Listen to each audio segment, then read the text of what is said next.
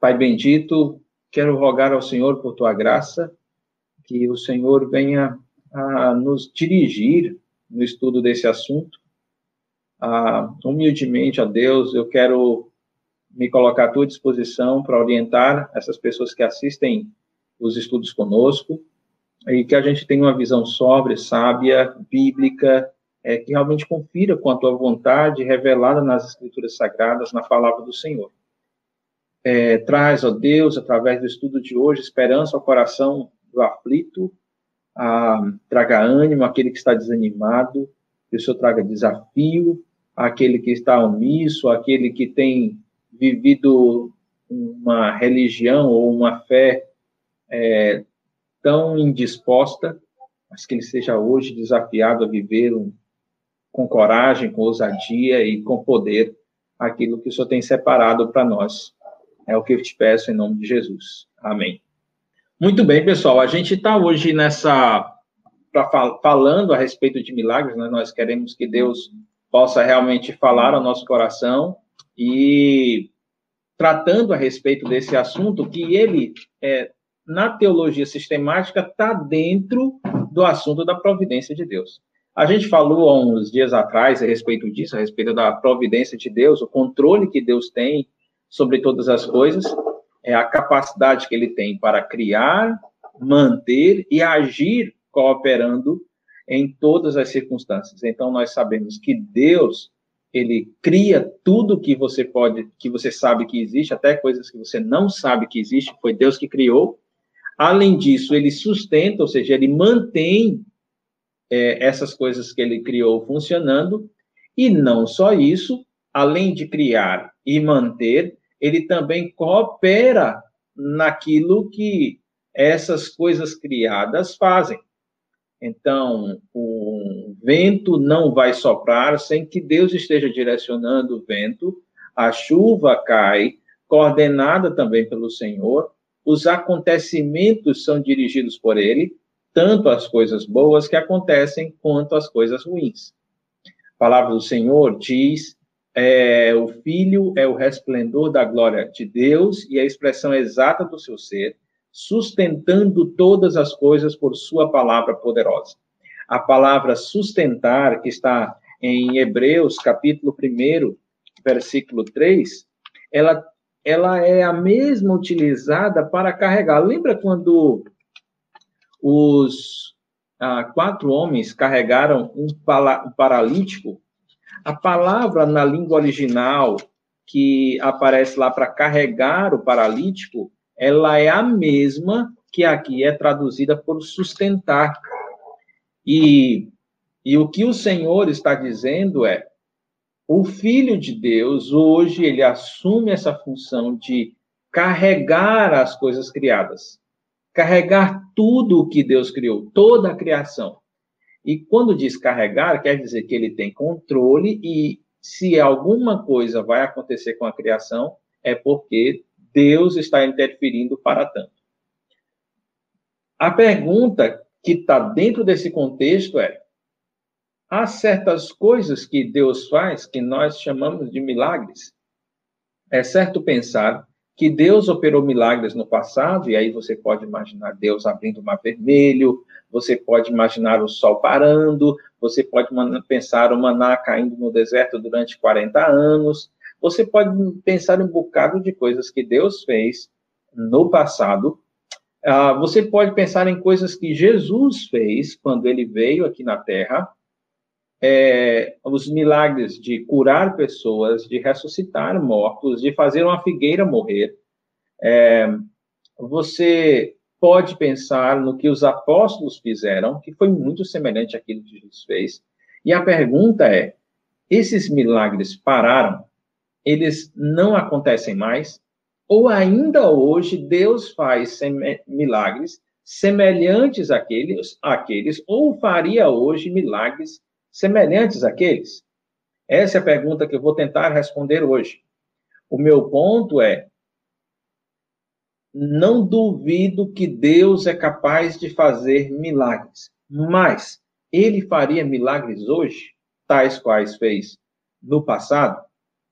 É, por isso, então, você percebe que nós estamos diante de um assunto bem complicado. E aí depende da, muito da sua visão, da visão que influenciou você. Ah, se eu fosse, é, se eu fosse resumir, basicamente três, uma de três visões, ou, ou então um kit com mais de uma dessas visões, é, influencia você hoje. Você tem a visão a, teísta, que é a visão de que Deus criou o mundo igual é, um relojoeiro que faz um relógio, que cria um relógio, põe ele para funcionar e o relógio já faz por si só tudo o que é necessário, sem que o relojoeiro tenha que intervir novamente. É como se Deus tivesse criado o mundo e largou o mundo de mão, porque ele estabeleceu as regras para o mundo funcionar, umas regras de causa e efeito, e aí então o mundo vai funcionar sempre seguindo essas regras que Deus estabeleceu, sem que Deus precise ficar intervindo. Esse é um tipo de visão, chamado visão teísta. O segundo tipo de visão é a visão ateísta ou agnóstica, que ou diz que Deus nunca se meteu porque Deus não existe, ou então diz que talvez haja um Deus, só que o homem não é capaz de entender e conhecer esse Deus. Essa pode também ser uma visão que influencia você. Uma terceira visão que pode influenciar você é a panteísta. Já é uma visão bem espiritualizada das coisas e que acredita que tudo tem um quê de espiritual e sempre há um espírito envolvido em tudo que você faz. E, na verdade, até nas coisas é, da natureza, todos os elementos da natureza, existe alguma força, alguma energia que influencia os fatos, influencia os acontecimentos. Ah, tanto no Oriente é, africano, como indiano, como mesmo o europeu, mais influenciado por uma visão a, da religião greco-romana do primeiro, segundo século, ah, como também entre os índios é, aqui no nosso país, não só no nosso país, mas também aqui, você conhece a visão panteísta. Então, o sol é um deus, a lua é um deus, a árvore é um deus, o rio é um deus, ou ainda, mesmo que não chame tais coisas de Deus, entende que tais elementos da natureza possuem um poder sobrenatural e uma influência na vida das pessoas.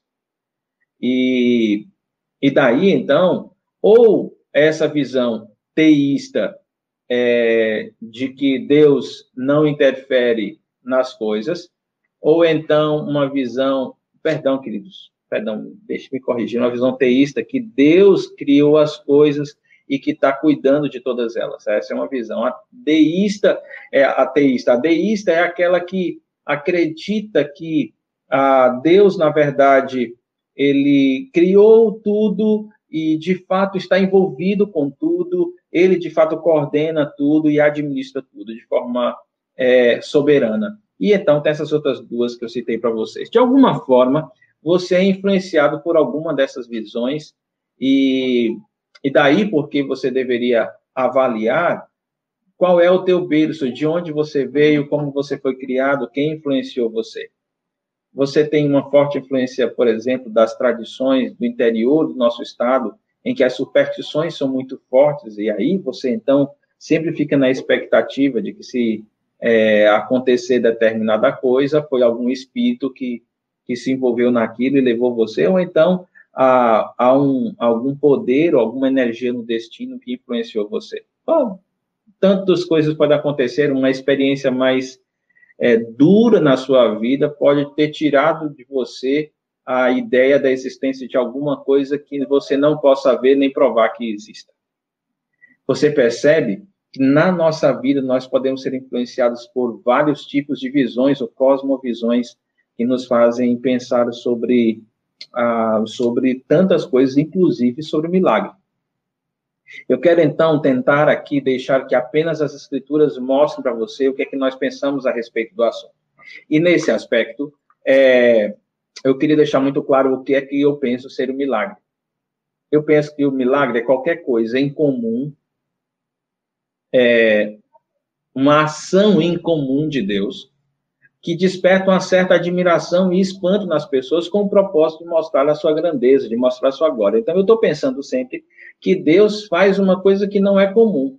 Eu devo dizer para você que Deus faz coisas que são comuns. Como diz em Mateus capítulo 5, versículo 45, ele faz raiar o seu sol, mas quando você vê o sol raiando, a luz do sol, você não fica admirado com aquilo porque é uma coisa comum do dia a dia. Deus também faz derramar chuva, mas ver a chuva não é uma coisa que chama a sua atenção. Isso são coisas comuns e são coisas que Deus faz. Mas algumas ações de Deus são incomuns. Por exemplo, ele decidiu manifestar-se no Egito e manifestar-se a Faraó de maneira incomum, através de sinais e maravilhas, que Faraó, tanto, aliás, não só Faraó e Egito, mas o próprio povo de Israel presenciou. Por exemplo, você sabe que quando Moisés colocava a mão dentro do, da, sua, do, da sua roupa e tirava, ela estava com lepra, então ele colocava novamente e a mão estava sã. Isso de imediato. Então, isso chamou a atenção do povo de Israel e trouxe encorajamento. Quando ele pegou sua vara, jogou ao chão e ela se transformou numa serpente, também isso chamou a atenção do povo de Israel. Aliás, não só chamou a atenção do povo de Israel, mas também chamou a atenção de Faraó, porque isso foi repetido lá. E não só isso, as dez pragas que se manifestaram também foram sinais e maravilhas feitas por Deus no meio dos egípcios e que chamaram a atenção dos egípcios a tal ponto que depois da décima praga, a morte do primogênito de cada casa e dos animais, eles decidiram liberar Israel para ir embora e liberaram eles da escravidão. O que você fica pode ter certeza, pode perceber, é que Deus age em todas as coisas e Deus está operando em todas as coisas, tanto aquelas que são comuns, como o fato de você respirar a todo momento, como aquelas que são incomuns. Talvez você vai ficar admirado se de repente, após uma oração, uma pessoa que é cega voltar a enxergar imediatamente. E isso deixa talvez você muito impressionado e, nisso, e disso ah, e a isso, perdão, nós chamamos de milagres. E é a respeito desses milagres que, é, que nós estamos querendo chamar a atenção de vocês. Por que, que nós estamos insistindo na existência de um gênero incomum? Porque as escrituras, elas trazem três termos bíblicos que, que são é, que são muito próprios para chamar a atenção de um fato incomum das escrituras ou de uma ação de Deus. O primeiro, os sinais, e a palavra sinal, na língua original, que é traduzido para português como sinal, quer dizer algo que Deus faz e que aponta para alguma direção e que orienta em alguma direção, que indica alguma ideia. Por exemplo, quando o Senhor é, ele ele efetuou uma cura no Novo Testamento, aquela quando Jesus efetuou uma cura no Novo Testamento, aquela cura indicava de que ele era filho de Deus, de que ele não era uma pessoa comum, mas de fato era o filho de Deus. Aquilo era um sinal. E quando o sinal que era feito era um sinal que já havia sido predito que aconteceria, por exemplo, dar vista ao cego, era uma profecia que já, já havia no Velho Testamento a respeito daquele que viria, então, tal sinal apontava, esse de fato é aquele Messias que era ah, que foi prometido. A ideia de prodígio, é, também citada nas Escrituras, traz é, consigo ah, o fato de ah, trazer uma, um certo assombro, trazer uma, uma, um, ou ainda um ficar maravilhado. Você lembra quando Jesus se manifestou no Monte Sinai? Você lembra? Você estava lá? Não, você não estava, mas tá na... você leu. É, você leu quando Deus fez com que o, o Monte Sinai ficasse como que pegando chamas, pegando fogo. E o, e o barulho dos trovões é, fizeram que as pessoas não quisessem se aproximar, porque elas estavam assombradas e temiam a Deus por causa daquilo que estava vendo ali. Foi um prodígio de Deus. Ou então as escrituras usam a expressão própria de milagre, que é uma exibição de um poder sobrenatural, de um grande poder. Essas três palavras aparecem, por exemplo, em Atos capítulo 2, versículo 22, e, e em Atos 2, 22 está escrito, israelitas, ouçam estas palavras. Jesus de Nazaré foi aprovado por Deus, lembra aquela mensagem pregada pelo apóstolo Pedro? Foi aprovado por Deus diante de vocês por meio de milagres, maravilhas e sinais. A palavra maravilha aqui é a mesma palavra que na revista atualizada, em outros trechos, é traduzida por prodígios. Milagres, prodígios e sinais que Deus fez entre vocês por intermédio dele, como vocês mesmos sabem. Então, o texto está dizendo aqui que Deus realizou, através de Jesus Cristo, milagres, prodígios ou maravilhas e sinais.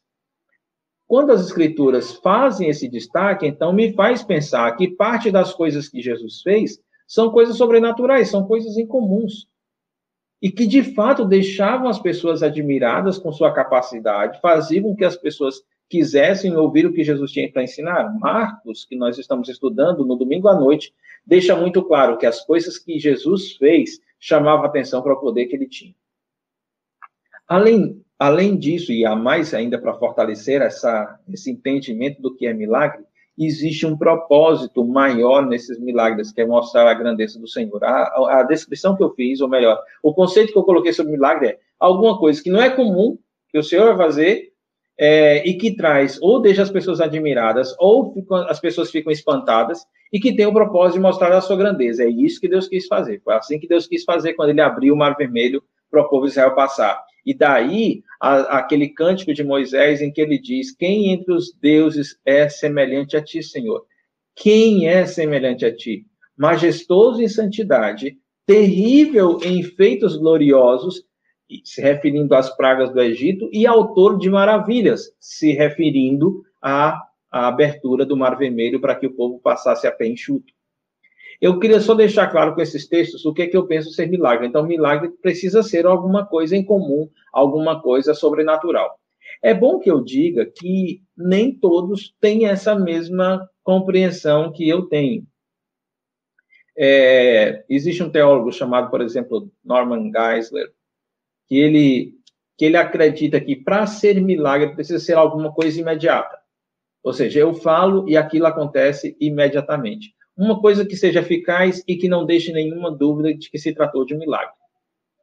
Só que é, eu devo dizer que, dependendo da visão que você tem a respeito é, de quem é Deus, a qual é a sua expectativa a respeito do que Deus pode fazer, a sua visão, a sua leitura sobre o que aconteceu nas Escrituras pode ser diferente. Você lê o mesmo texto que eu e acredito que era uma coisa diferente. Por exemplo, quando a Bíblia diz que é, Jesus expulsou aquele, expulsou o demônio daquele menino que um, que os apóstolos ou os discípulos de Jesus não puderam expulsar tal demônio.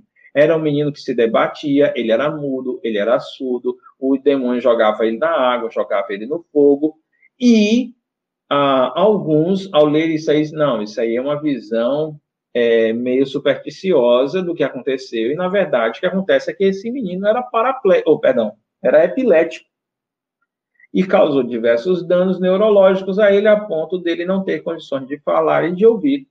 Mas isso é uma coisa natural, não tem nada de, de especial nisso.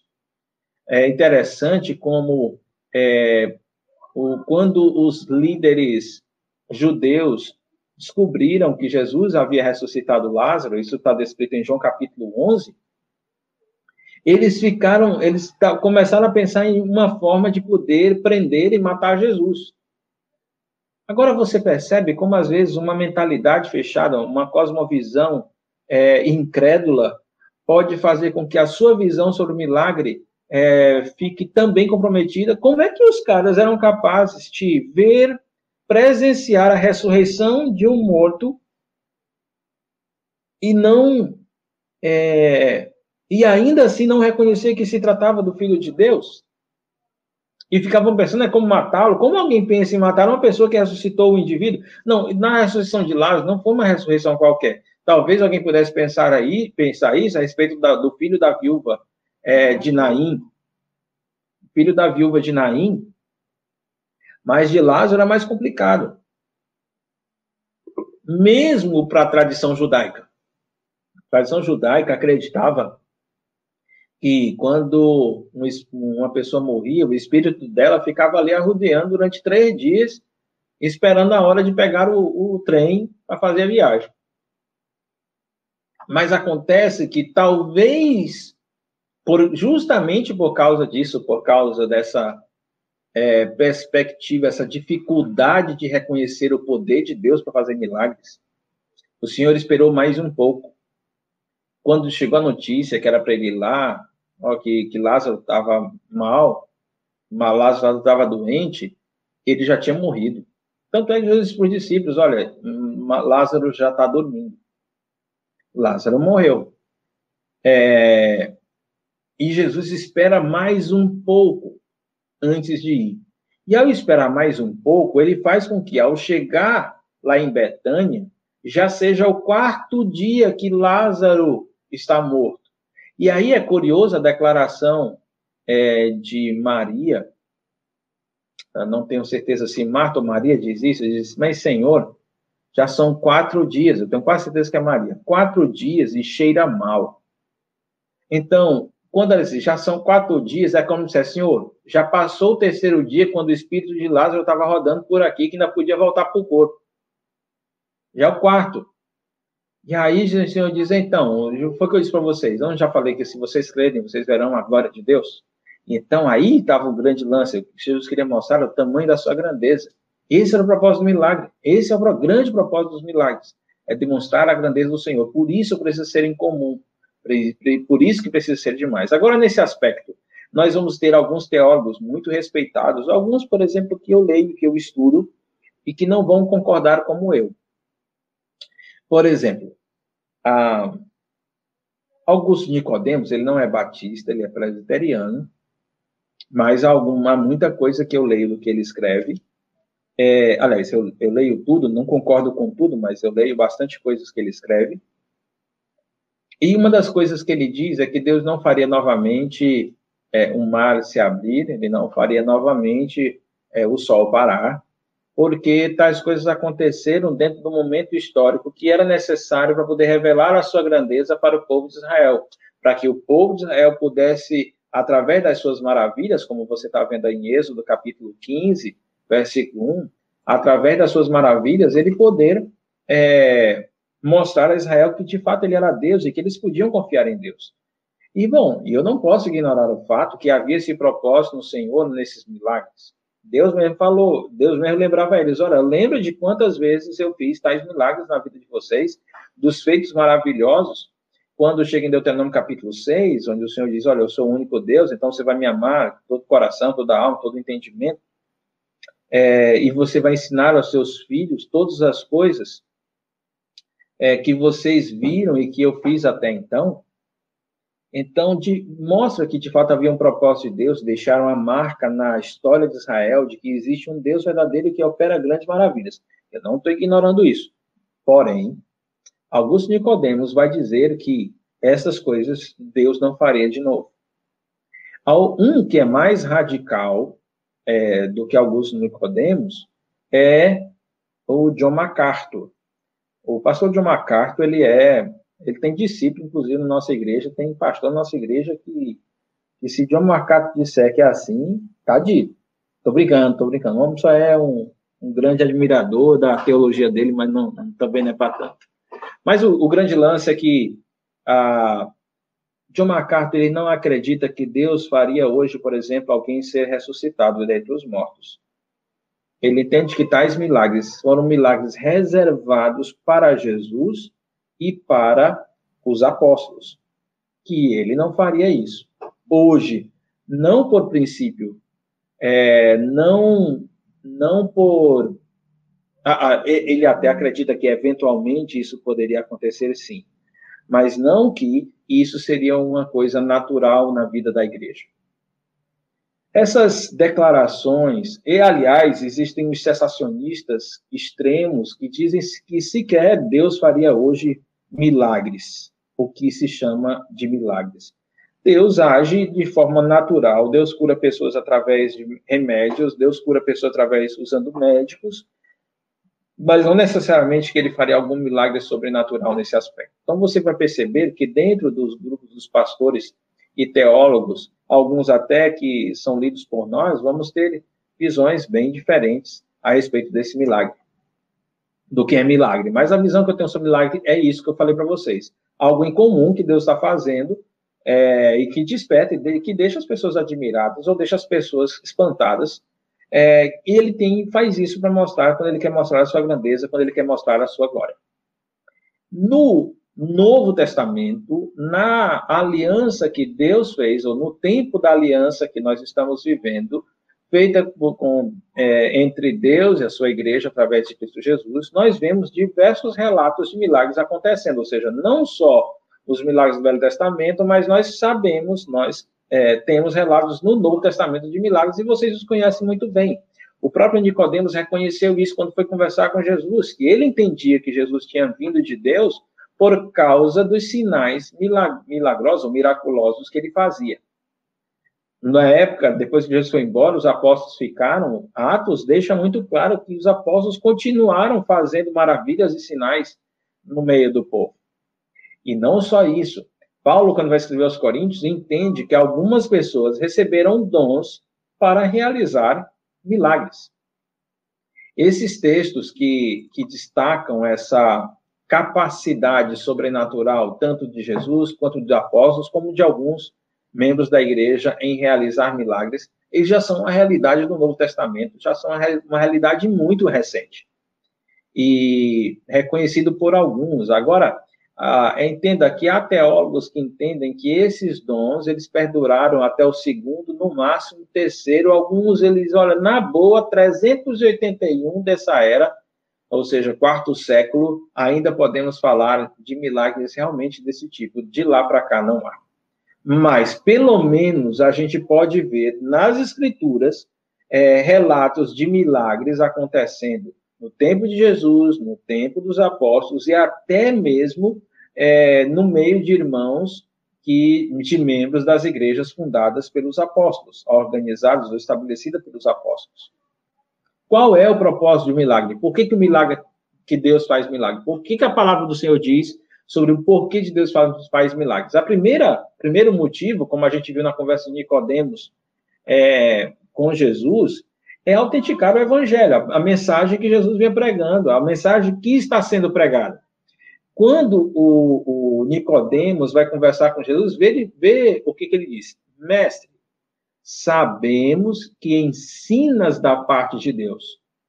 Ou seja, o que você está ensinando, nós sabemos que vem de Deus. E qual é o motivo? Pois ninguém pode realizar os sinais milagro, miraculosos, perdão, que estás fazendo, se Deus não estiver com ele. Os milagres que Jesus estava fazendo convenciam Nicodemos de que o que Jesus estava ensinando era verdadeiro. Então nós temos aí um motivo porque Deus realiza milagres para poder autenticar o que alguém está pregando. Quando escreve aos Hebreus, o autor daquele, daquela carta diz: Deus também deu testemunho, o próprio Deus agindo, Deus te, deu, deu testemunho desta verdade por meio de sinais, maravilhas, diversos milagres e dons do Espírito Santo, distribuídos de acordo com a sua vontade. Então, os milagres serviam para dar um testemunho de que a verdade pregada, a verdade você não vê nesse versículo, só vê o dela aí, mas se olhar o capítulo 2, vai perceber que esse é o contexto, que, que era uma, uma forma de dar testemunho da parte de Deus de que o que estava sendo ensinado, o que estava sendo pregado era verdadeiro. Veja o que acontece quando Filipe, que não é apóstolo, está pregando o evangelho à multidão. O texto diz que a multidão ouviu Filipe e viu os sinais miraculosos que ele realizava, então deu unânime atenção ao que ele dizia. As pessoas passaram a prestar atenção no que Filipe estava dizendo a partir dos sinais miraculosos que o próprio Filipe realizou, ou que Deus realizou através de Filipe. Você consegue perceber, então, nesses textos, é, havia de fato uma intenção de Deus quando realizava esses milagres, milagres através de Jesus, através dos apóstolos, através de, de Filipe, que era um evangelista, é, com a intenção de que as pessoas de fato prestassem atenção no evangelho que estava sendo pregado. Essa é uma preocupação Essa é a intenção do Senhor Jesus quando ele prega, ou perdão, de Deus, quando ele realiza milagres. Mas não é o único motivo. Um segundo motivo é mostrar a vinda e a característica do reino. Ou seja, mostrar que o reino de Deus estava no meio do povo e como era esse reino. Mostrar que era um reino poderoso, um reino tremendo, um reino de grande poder, de grande, de, de imensa grandeza.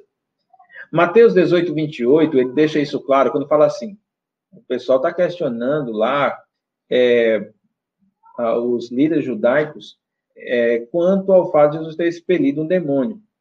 E aí eles disseram que Jesus estava expelindo o demônio através de Beuzebu. Jesus diz: se ele tivesse expulsando o demônio através de Beuzebu, então o reino estava dividido. Mas se é pelo Espírito de Deus que eu expulso demônios, então chegou a vocês o reino de Deus. Aí nós temos um outro motivo é, para que os milagres acontecessem. A intenção era que, ah, que as pessoas percebessem que Deus não estava distante, que seu reino não estava distante, mas que o seu reino estava no meio deles.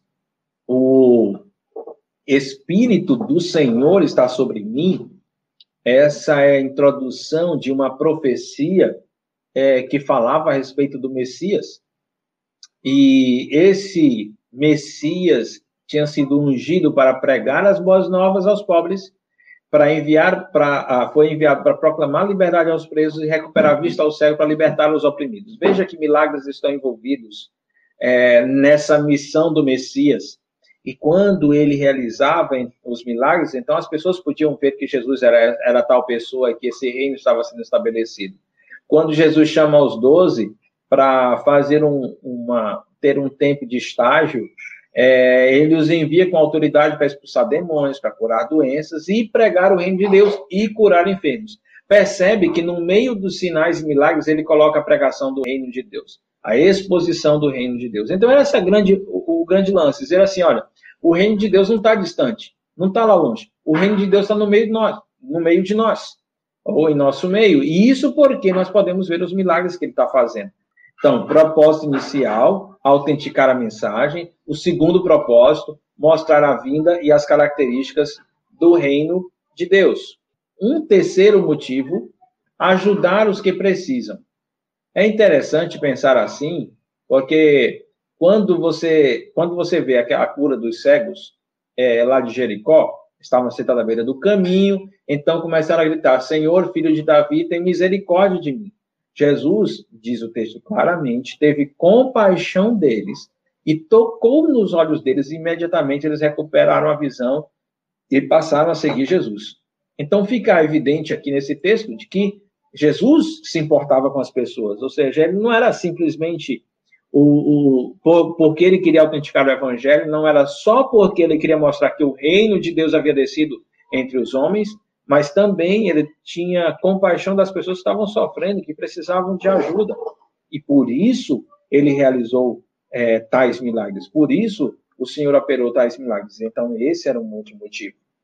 Enfim, todos esses três motivos, quer seja autenticar a pregação do evangelho, é, quer seja a, a, o fato dele querer manifestar que o reino de Deus estava no meio deles, quer seja o fato dele ter compaixão das pessoas e querer ajudá-las, tudo isso é, corria em direção de um propósito maior: glorificar ao Senhor. Esse era o grande propósito dos milagres, glorificar ao Senhor. E quando nós ah, vemos textos como, como Mateus 9,8, a cura é, do, daquele paralítico que eu citei agora há pouco, quando Jesus realiza, o texto diz que a multidão ficou cheia de temor e glorificou a Deus. Quando o cego de nascença é, foi curado, ou foi visto pelos discípulos, eles perguntaram, Senhor, é, esse cara está cego é, por causa do pecado deles ou pecado dos pais deles? A preocupação dos discípulos era sobre uma, uma ideia antiga que havia no meio de Israel de que os pais comeram uvas verdes e o dente dos filhos se embotaram. E aí Jesus disse: não, não, nem foi o pecado dos pais, nem foi o pecado dele. Ele está assim é, para que a obra de Deus se manifeste na vida deles. Ou seja, o, a intenção daquele cara ser cego desde que nasceu é para que naquele momento acontecesse um milagre que mostrasse a grandeza do Senhor. Esse é o grande ponto. Por que, que é importante a gente pensar nisso? Porque quando você avalia alguém que realiza milagres, ou que alega que realiza milagres, você deve pensar: ah, qual desses propósitos ficou evidente quando o milagre aconteceu? Ali havia um evangelho sendo pregado, ele estava pregando o plano de salvação, ele estava pregando as escrituras, então, no meio da pregação das escrituras, é, foi realizado um milagre, ou mesmo como uma introdução à pregação das escrituras aconteceu um milagre, foi isso que aconteceu ali. Uma segunda coisa, ficou evidente ali durante aquela cura a exaltação do reino de Deus ou a exaltação do nome da igreja? Ou ainda, o que foi feito ali foi feito por compaixão às pessoas ou tinha como propósito a exaltação da pessoa? De alguma pessoa, quer seja da pessoa que foi curada porque ela fez algo que, entre aspas, fez com que ela merecesse a cura, ou exaltar a pessoa que efetuou a cura. Bom, isso está fora dos planos do Senhor. Por fim, aquele milagre glorificou a Deus? São perguntas interessantes que você deve fazer quando você ouve de alguém ou ouve, toma conhecimento de que um milagre aconteceu. Então, de fato, esse, o propósito desses milagres se encaixam com, com aquilo que as escrituras dizem ser um milagre?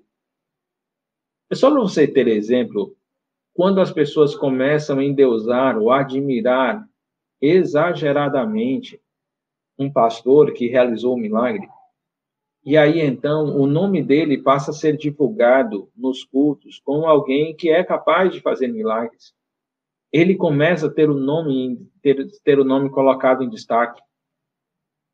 Eu fico pensando que Pedro, ou perdão, Paulo e Barnabé, em dado momento, eles, eles ao realizarem milagres, sinais, maravilhas, prodígios, eles foram admirados como se eles fossem deuses. Foram confundidos, inclusive, com deuses. Mas quando tentaram oferecer sacrifícios a ele, quando tentaram exaltar o nome deles dois, eles rasgaram a vestes e, e não admitiram e disseram: "Não, eu sou um homem como vocês são". Não, não, não, eles não podiam admitir e seria um terror para eles receberem maior admiração do que a admiração do próprio Deus também. Daí a grande cautela quando nós é, pensamos e avaliamos os milagres ou pensamos a respeito deles em nossas próprias vidas, saber assim por que que, que nós queremos milagre? Deixe-me falar a respeito disso. Pode acontecer de que talvez os milagres tenham sido reservados apenas para Jesus e para os apóstolos. As escrituras deixam muito claras que os apóstolos realizaram muitos sinais e milagres, Atos capítulo 5, e é, na verdade, é, é, talvez a minha maior pergunta seja mais especialmente em relação aos apóstolos. Teria sido reservado, a, com exceção de Jesus, somente para eles? Eles realizaram, não tenho nenhuma dúvida e muitas pessoas levavam doentes é, para serem curados por eles. Pessoas que estavam endemoniadas também tinham o, demônio era expulso por eles. As pessoas eram curadas. E alguém então diz assim: olha, esses milagres nas escrituras se concentram de forma muito incomum no período dos apóstolos. Daí porque nós devemos considerar que milagre é coisa para apóstolo. Outros pensam assim: não, isso, e baseado em Atos 5, ele poderia argumentar outros argumentos baseado em 2 Coríntios 12, 12, que diz: As marcas de um apóstolo, sinais, maravilhas e milagres foram demonstradas em vocês com grande perseverança. E aí, a construção do texto parece indicar que sinais, maravilhas e milagres são coisas próprias dos apóstolos.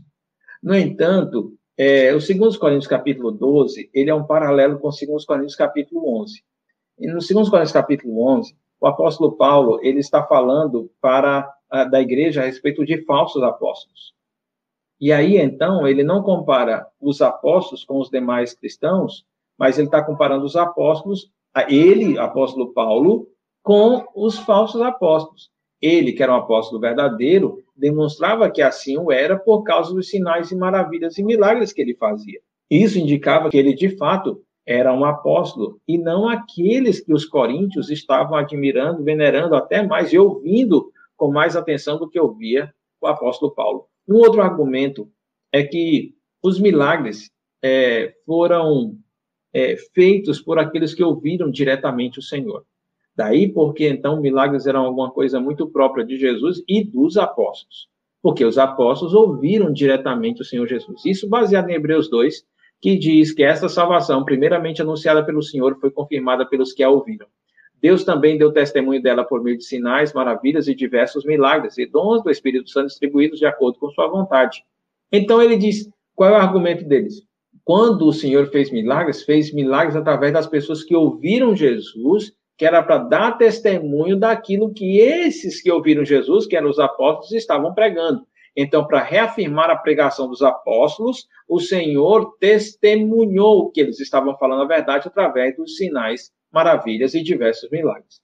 O problema é que, na continuação do texto, ele também cita os dons do Espírito Santo distribuídos de acordo com sua vontade. E esses dons não foram concedidos só para apóstolos, também foram concedidos para a igreja.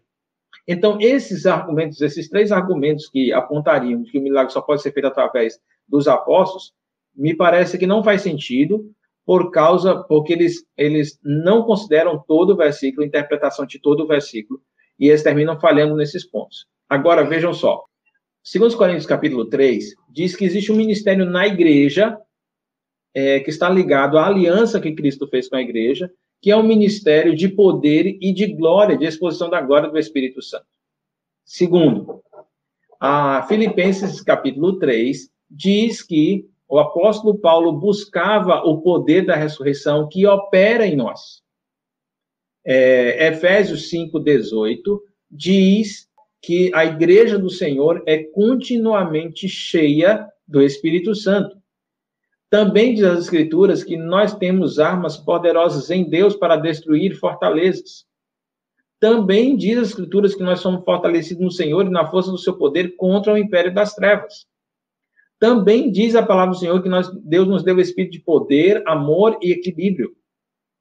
Também diz a palavra que não são apenas os apóstolos que, aliás, a palavra não diz isso. O apóstolo Paulo diz isso em 1 Coríntios 2, que quando ele foi pregar o evangelho, ele pregou com demonstração do Espírito e de poder.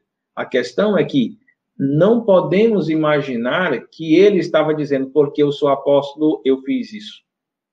Na verdade, o que ele queria dizer é que o evangelho que ele estava pregando era autêntico, porque ele pregou com demonstração de espírito e de poder.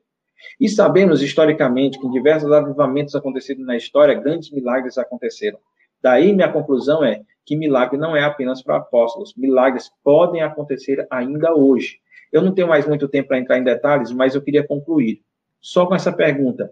Nós deveríamos buscar então os milagres? A gente deveria criar uma certa expectativa de que Deus operasse um grande milagre hoje? Eu, eu, eu lembro de uma senhora que foi visitar a nossa igreja e ela, ela diz, olha, eu estou vindo aqui porque eu tomei conhecimento que essa é uma igreja que leva muito a sério a palavra de Deus, vocês estudam muito a sério a palavra de Deus, que vocês são humildes em querer entender a palavra de Deus do jeito que ela é, sem influenciar as pessoas, mas contando só o que está nas escrituras. É, mas eu tenho uma pergunta, vocês costumam expulsar demônio aqui? Aí eu disse, olha, é raro a gente acontecer a expulsão de demônio. E curas? Aí eu disse, não, curas também não é comum acontecer sessões de cura aqui na igreja. Temos, tem acontecido curas na igreja, mas isso é na vida privada das pessoas. As pessoas oram e Deus opera milagrosamente e essas pessoas são curadas. Mas não necessariamente é, é algo que a, que a gente vai ficar batendo na tecla e pedindo para que Deus faça isso durante o culto. A gente não tem. Ela ela teve aquele olhar assim meio de lado, com a testa franzida, com canto de olho, como se tivesse desconfiado que nós na nossa igreja não tinha poder. Bom, essa, essa ilustração, na verdade, é uma ilustração, um fato que aconteceu no culto de quarta-feira, me faz pensar que, é, na verdade, a grande pergunta não é se devemos mudar, buscar milagres, mas por que deveríamos buscar os milagres? Nós temos alguns exemplos negativos na palavra de Deus. Por exemplo, em Atos 8, a gente tem a história de Elimas, o mágico, que viu os milagres que os apóstolos estavam fazendo e ficou interessado naquele milagre. E perguntou quanto custaria para ele conseguir aquele, é, o poder para fazer aquilo. E aí o Paulo é muito é, é, direto, perdão, Pedro é muito direto em dizer assim, ó, você não tem parte nem direito algum nesse ministério, porque o seu coração não é reto diante de Deus. Herodes, para ele era como se fosse um parque de diversão. Ele tomou conhecimento de Jesus fazer milagre e, então ele queria ver Jesus. E quando viu, ficou muito alegre, porque é, ele esperava que Jesus fizesse algum milagre para ele ver. Ele só queria ver Jesus fazer milagre. É como se Jesus fosse um artista de circo que fosse fazer lá um número para ele. Além disso, uma outra motivação errada, nós vimos fariseus e saduceus que se aproximaram de Jesus e queriam colocar Jesus à prova, pedindo então para que ele mostrasse um sinal do céu. E Jesus chamou isso de perversidade e adultério espiritual. Eles estavam pedindo um milagre para testar o Senhor. E não se pede milagre para testar o Senhor, para ver se realmente Deus é Deus. É, o Senhor prometeu que o único milagre que eles viriam era a morte e ressurreição de Jesus, que era o tal do sinal de Jonas. Meus queridos, nós, é, com, com essas com essas orientações, nós queremos estimular você, não a que você saia por aí querendo ver a manifestação de Deus milagres, mas que você busque o Senhor confiando que Deus ainda pode realizar milagres. Não só porque ele quer autenticar a mensagem de um pregador, não só porque ele quer mostrar que o reino dele está é visível é, em, em nosso meio, mas também porque ele tem compaixão de nós. Ele tem compaixão de nós. Irmãos, ah, grande é o Senhor e digno de adoração, é extremamente admirável. E talvez a gente não tenha, não esteja usufruindo tudo que podemos usufruir dele Deus ainda pode fazer coisas maravilhosas e tremendas em nosso meio. Eu creio realmente que Deus pode fazer milagres preciosos ainda hoje.